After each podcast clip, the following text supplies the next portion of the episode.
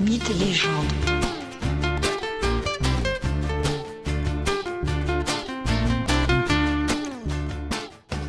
Bonjour à tous et bienvenue dans ce nouvel épisode de Mythes et légendes. Aujourd'hui, nous allons quitter la mer Égée et les îles rocailleuses et écrasées de soleil de la Grèce méridionale pour rejoindre des latitudes bien plus septentrionales. Nous sommes en Écosse, au bord du Loch Ness, à la découverte du monstre légendaire qui y demeure. Avant de rentrer dans le cœur de la légende du monstre du Loch Ness, je vous propose de faire un tour rapide du lac où vivrait Nessie. Le Loch Ness est situé dans les Highlands, en Écosse, à plus de 200 km au nord d'Édimbourg.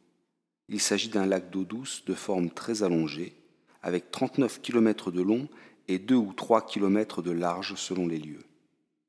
Mais, notamment pour ce qui nous concerne aujourd'hui, c'est la troisième dimension du lac qui est impressionnante, c'est-à-dire sa profondeur. À certains endroits, le Loch Ness est profond de presque 270 mètres.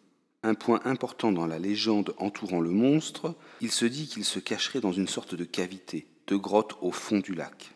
La cartographie du Loch Ness réalisée à l'aide de puissants sonars a montré que le fond du lac est très plat et est recouvert par une importante couche de sédiments. Mais maintenant que le cadre de l'action est posé, laissez-moi y faire entrer le principal protagoniste, le monstre en personne.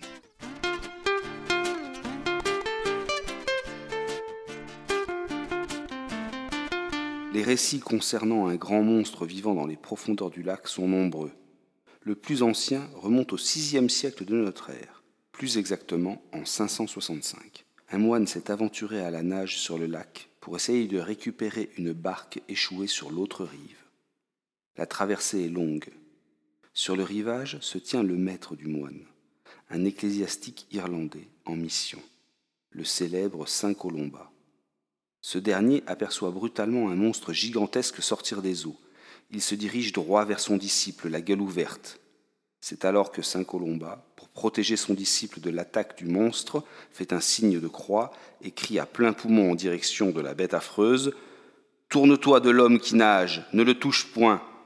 Le monstre s'arrête immédiatement, comme saisi par la puissance de Dieu, puis plonge dans les eaux sombres et froides du lac. Pour ainsi dire, Nessie ne fait plus parler de lui ou d'elle pendant presque 1500 ans. La malédiction lancée par Saint Colomba a été très efficace.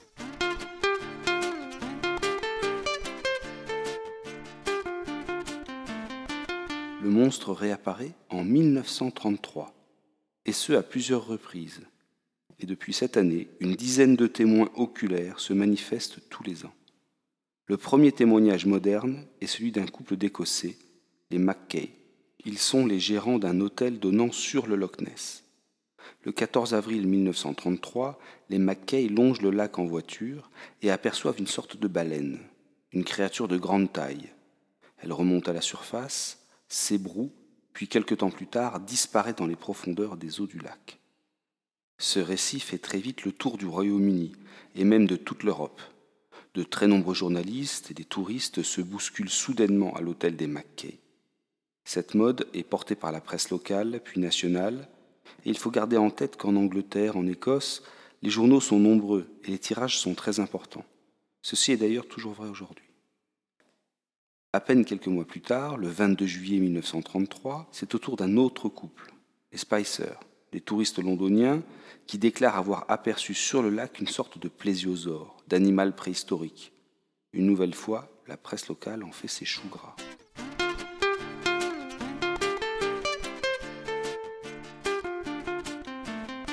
Et c'est toujours au cours de cette année 1933 que paraît la première photo de Nessie. Celle-ci est prise par un certain Hugh Gray, le 12 novembre 1933. L'image est de très mauvaise qualité. Cliché noir et blanc, flou, avec des contrastes faibles, mais une nouvelle fois la presse adore et s'empresse de publier la photographie.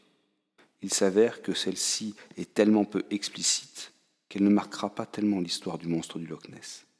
Non, la photo la plus célèbre, celle qui fixe les imaginaires, est réalisée au printemps 1934. Elle est l'œuvre d'un médecin gynécologue londonien. On y voit, sur l'eau, une forme pouvant faire penser à la partie émergée d'un plésiosaure, avec un long cou et une petite tête. La photo est saisissante. Mais en réalité, il s'agit d'un canular, de l'aveu même de l'auteur. Le monstre n'est autre qu'un simple jouet en plastique. Dans ces années, le Daily Mail, un journal anglais à grand tirage, engage un chasseur de monstres, un certain Marmaduke Wesserell.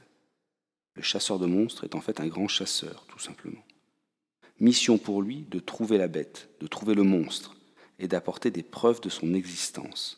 De fait, il va livrer à son employeur des clichés de traces de pattes dans le sable du rivage.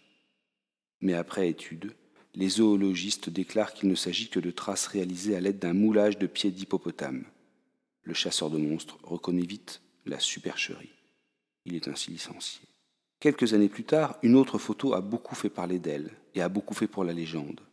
Elle est prise en 1951 on y voit la silhouette d'une sorte de gros serpent d'eau, dont le corps dépasse de la surface en formant trois bosses. L'auteur de cette photo expliqua qu'il avait réalisé l'objet sur la plage avec des bottes de foin et des bâches en plastique. Une nouvelle fois, une supercherie.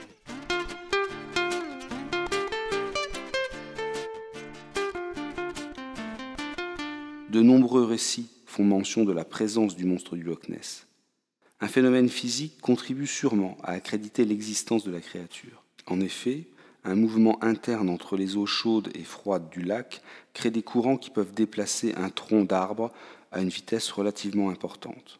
Ce tronc d'arbre pouvant ressembler à un monstre, ayant un long cou par exemple. Mais à quoi ressemble exactement le monstre? Le plus souvent, il est décrit comme ressemblant à un plésiosaure. Il s'agit d'un animal marin de la période des dinosaures. Les plésiosaures sont de grands animaux ayant un long cou et une petite tête dotée d'une très solide mâchoire. Le corps est relativement massif, large et ovale. Cette forme très particulière est bien visible sur plusieurs photographies qui ont été prises, comme nous l'avons vu antérieurement. Et en effet, un branchage peut tout à fait faire penser au long cou des plésiosaures. Ces animaux pouvaient mesurer jusqu'à 10 mètres, et je crois utile de rappeler que tous les plésiosaures se sont éteints en même temps que les dinosaures, c'est-à-dire il y a 65 millions d'années.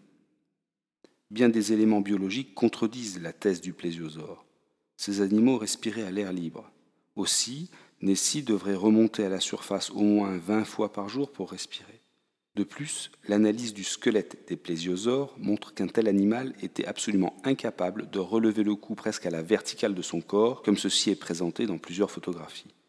Enfin, le Loch Ness est un lac formé il y a 10 000 ans en remplacement d'un glacier qui avait creusé la forme en U de la cavité où s'est installé le lac. Aussi, aucune espèce préhistorique n'a pu survivre de Loch Ness, puisque celui-ci est bien trop récent.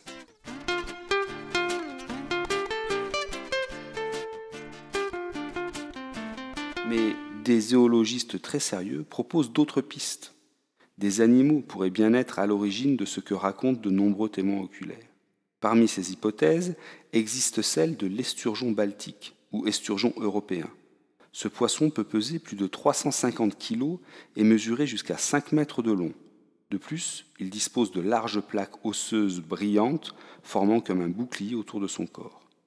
Enfin, à l'instar de certains requins arctiques, l'esturgeon baltique a une longévité qui peut excéder le siècle. L'esturgeon nage lentement, et en cela il contredit des témoignages fréquents qui parle de long et rapide sillage à la surface de l'eau. Les zoologues pensent ici à la présence de phoques ou de grosses loutres. Enfin, vous l'imaginez bien, le Loch Ness a été étudié dans ses moindres détails grâce à des petits sous-marins dotés de sonars et de caméras. Aucun monstre n'a été découvert. Les plus chauds partisans de Nessie expliquent que le monstre est donc peut-être et même sûrement mort et qu'il repose dans les sédiments au fond du lac pour l'éternité je vous propose de nous quitter sur une petite anecdote tout à fait véridique et assez drôle. Un habitant voisin du lac s'est amusé à jouer avec les touristes pendant de nombreuses années. Il avait fabriqué une silhouette de monstre en bois et la mettait sur le lac à l'occasion. Nous connaissons le plaisantin et sa fabrication car il avait laissé un testament qui permit de retrouver l'objet dans son garage.